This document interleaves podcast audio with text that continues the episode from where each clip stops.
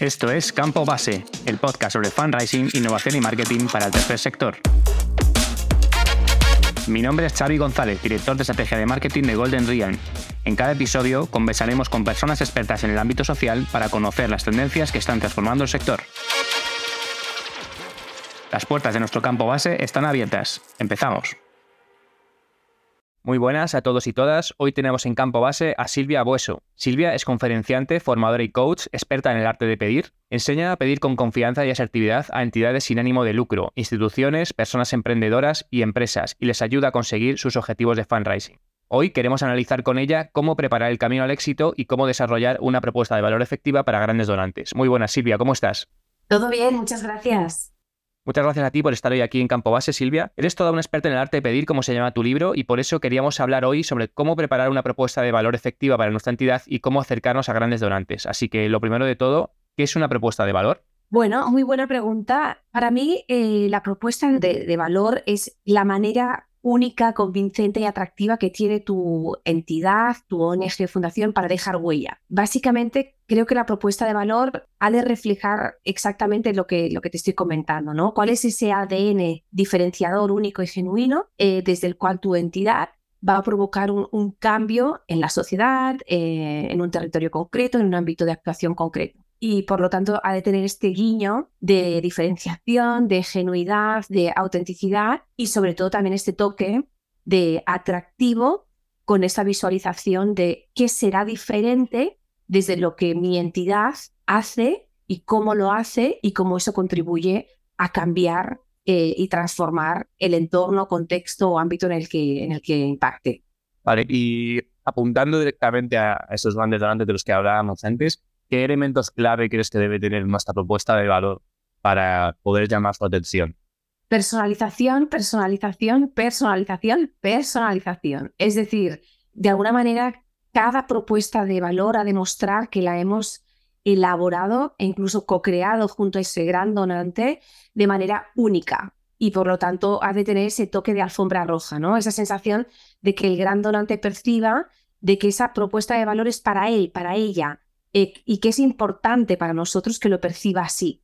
Entonces, este trabajo de, personalización te diría que es el toque que, que, puede hacer que ese gran donante se sienta interpelado porque le estamos haciendo sentir especial, que es importante para mi entidad. Y tengo el honor de ofrecerle a ese gran donante que forme parte de mi entidad, de mi fundación, de mi organización y me apoye. Y que lo hago de una manera muy personal, única. O sea que digamos que hay deberes muy importantes previos antes de acercarse a, un, a una gran donante y que quizá ahí está la clave del éxito, ¿no? En esos, en esos deberes previos. Entonces, ¿qué cosas, qué pasos crees que hay que dar previos a, esa, a presentar esa propuesta de valor para, para estar seguros, seguras de que no nos vamos a perder nada? Claro, ahí está lo que tú has explicado muy bien, los deberes. O sea, hay que preparar el terreno para que esa personalización pues esté bien atinada. Entonces no se trata de cambiar el logotipo de la portada, no sería suficiente para ese sentimiento de personalización y de genialidad que te estoy comentando. Entonces, hay todo un trabajo de investigación. Eh, yo siempre digo en el arte de pedir que el 66% del tiempo tiene que ver con todo lo que haces para personalizar, anticipar, averiguar, desvelar motivaciones hasta que das el paso de pedir. Por lo tanto, la fase de investigación eh, va a ser fundamental realmente averiguar todo lo que puedas sobre qué es lo que interpela a ese gran donante a quererte dar a ti, para que te elijan a ti como entidad o, fundación o emprendimiento social o quien seas. Por lo tanto, esta parte de investigación. Segundo, hay que escuchar el doble de lo que hablamos. Es verdad que venimos de una cultura donde tendemos a hablar de nuestro libro, y yo siempre digo que qué importante es eh, eh, en ese momento en el que ya hemos investigado y tenemos esa reunión o una, un encuentro informal con ese gran donante, qué importante es que el donante sea el primero en hablar, porque entonces se despejan muchas de las preguntas que están en nuestra mente. Y también cuando dejamos hablar al otro, el otro se relaja más, porque le estamos haciendo sentir importante. Es como que le damos un espacio. Entonces, tendría que investigar y escuchar el doble de lo que hablamos. Son los deberes que considero fundamentales para que cuando vayamos a pedir las posibilidades de conseguir el sí quiero sean muchísimo, muchísimo más altas. ¿Qué errores comunes crees que se deben evitar principalmente al preparar una propuesta de valor que hayas identificado, que hayas visto? Claro, primero hay una tendencia a hablar de, de tu libro, ¿no? O sea, metemos a veces rollos patateros en el sentido de que hablamos tanto, tanto, tanto de nuestra entidad que eso toma un protagonismo, cuando aquí lo importante es lo que comentaba antes, ¿no? que el gran donante perciba que ese gran donante es importante para nosotros. Y por tanto, sí que vas a hablar de quién eres como entidad y sobre todo vas a hablar de qué es lo que gana ese gran donante cuando se suma a tu reto, a tu ambición, a tu solución, a tu oportunidad. Entonces, la propuesta de valor nunca se trata de hablar solo de tu libro, sino sobre todo de lo demás. Hay también errores cuando hablamos con un lenguaje técnico. Obviamente es un lenguaje que dominas porque técnicamente es una entidad o una organización que tiene una jerga y está muy bien.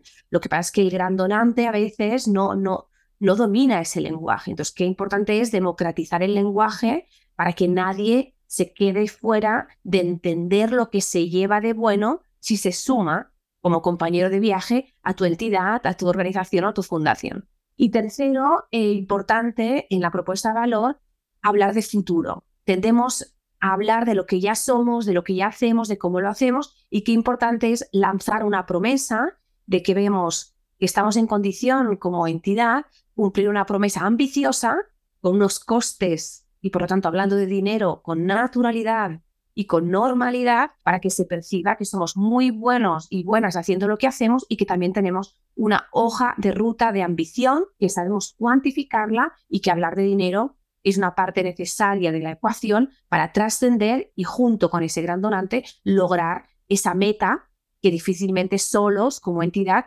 tal vez alcanzarías conseguir. Pongamos que ya tenemos eh, la propuesta de valor preparada, que hemos enviado al donante, el donante la ha analizado, le ha gustado y, tenemos una reunión con, con esta persona. ¿no? Nos plantamos el día de la reunión, qué papel juega en este día, la forma en la que nos comunicamos, si lo hacemos de manera clara y efectiva o si, como decías tú antes, nos, nos perdemos en nuestro discurso en el momento de presentar nuestra propuesta de valor. Primero, jamás enviamos la propuesta de valor por email.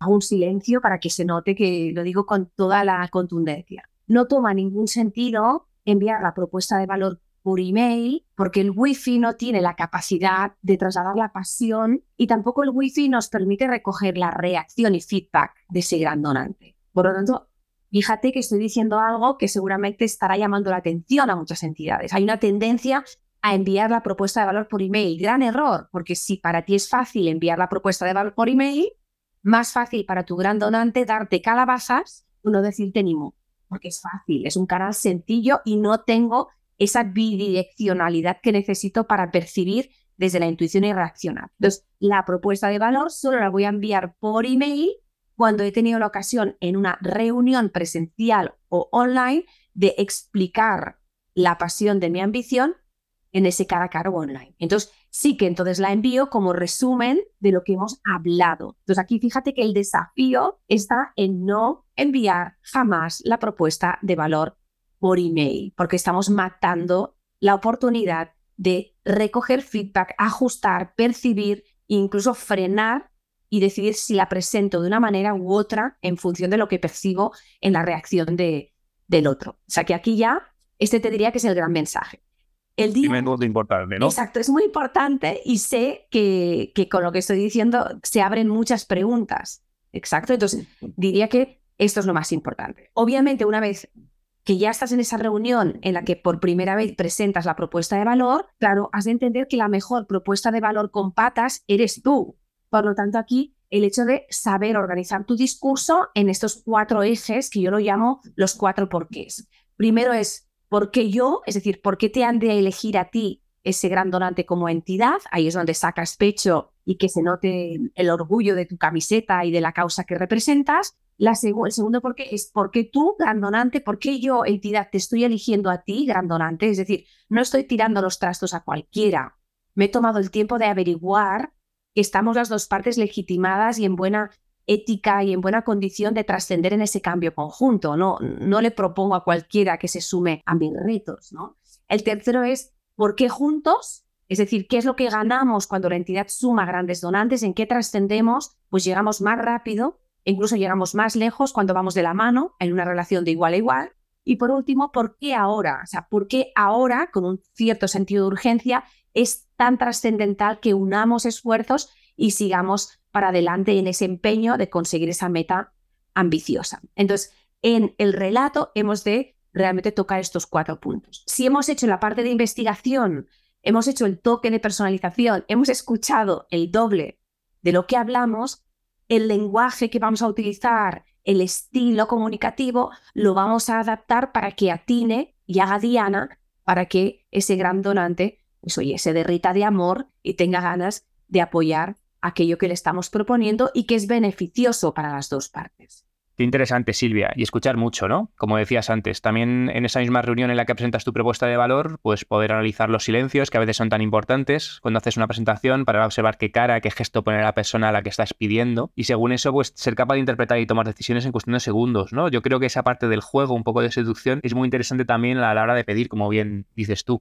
Por último, ¿cómo crees que podríamos diferenciarnos de otras organizaciones? Porque vivimos en un mundo con muchísimo ruido, con muchísimas entidades tocando a todas las puertas, recibimos miles de impactos a lo largo de la semana y de cientos de diferentes entidades sociales que requieren nuestra atención. ¿Cómo podemos preparar una propuesta de valor que nos diferencie de alguna manera de todas las demás y que nos destaque sobre todo eso? Claro, como decíamos, ¿no? Ahora levantas una piedra y hay una entidad pidiendo y, muchas son parecidas entre ellas. Entonces, yo creo que aquí eh, creo que es fundamental hacerte preguntas como ¿qué sería diferente si mi entidad no existiera, porque ahí está como la huella que tú dejas en el mundo. Luego es muy interesante, como tú ya estás diciendo, pues averiguar qué otras entidades vecinas y amigas hacen algo muy parecido a ti y dónde está tu zona de genialidad. Eh, y esa genialidad puede ser pues el histórico, eh, la manera como se fundó, eh, la metodología que utilizáis, eh, los resultados que acreditan pues, que estáis en legitimidad para futuros retos, encontrar esa zona de genialidad habiendo observado pues, que otras entidades son muy parecidas a ti, te va a permitir ayudar a ese gran donante a elegirte. Y te pueden elegir desde la complementariedad con otras entidades amigas con las que ese gran donante también está colaborando.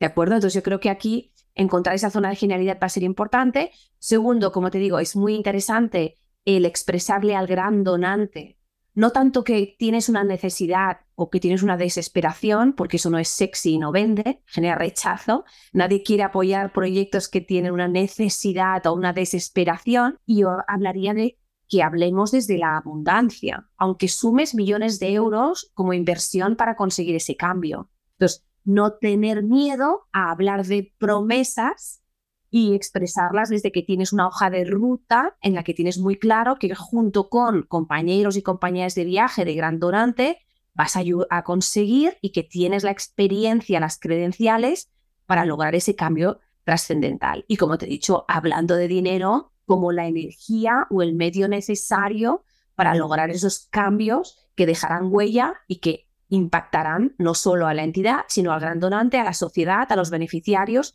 y en el ámbito en el que se esté actuando. ¿Y crees que las entidades sociales están trabajando correctamente ese propuesta de valor y están acercándose de manera correcta a los grandes donantes? Eh, entiendo que la pregunta es muy general y que habrá de todo, pero ¿qué experiencias has encontrado tú? ¿Y crees que hay algo que, te merece la pena destacar sobre qué pasos se pueden dar para mejorar estas, estas estrategias? Claro, yo creo que hay una oportunidad para mejorar. Yo siempre digo que ahora mismo gran parte de las propuestas de, de valor o bien son totalmente infumables porque simplemente estamos hablando de nuestro libro. Como te comento, es algo que de cultura, ¿no? Nos han enseñado a hablar de lo nuestro, o bien son propuestas de valor que causan indiferencia porque son un copia-pega y por lo tanto no, no están mostrando esa zona de genialidad. Yo ahora mismo, por lo que estoy viendo en mi trabajo con todas las entidades a las que asesoro, realmente me llega un 3% que realmente son propuestas que causan furor y por lo tanto yo creo que es un punto, como tú dices, que si preparamos una propuesta de valor bien atinada, concreta, en, que, en la que expresamos bien la diferencia, en la que proyectamos una promesa futuro, aterrizamos los logros que conseguiremos, cuantificamos los costes vinculados con esa inversión para esos, esos, esos cambios que lograremos, investigamos al gran donante de manera que cada gran propuesta de valor está como muy bien personalizada. Entonces, yo te diría que ahí las posibilidades de éxito son mucho eh, mayores. Lo que te he dicho antes es que muchas veces por impaciencia, muchas veces por desesperación o muchas veces por hablar desde la escasez, lo que hacemos es que el gran donante pues se va por patas, como te digo, ¿no? Un gran donante normalmente quiere apoyar proyectos de éxito, de oportunidad, de trascendencia, de cambio y por lo tanto mm, le cuesta mucho más elegir proyectos que no sacan el pecho con orgullo y pasión, como te estoy diciendo. Por lo tanto, la, la fase de preparación, la fase de investigación, fundamental. Y eso toma tiempo y si ese tiempo se toma, como te digo, las probabilidades de conseguir el sí quiero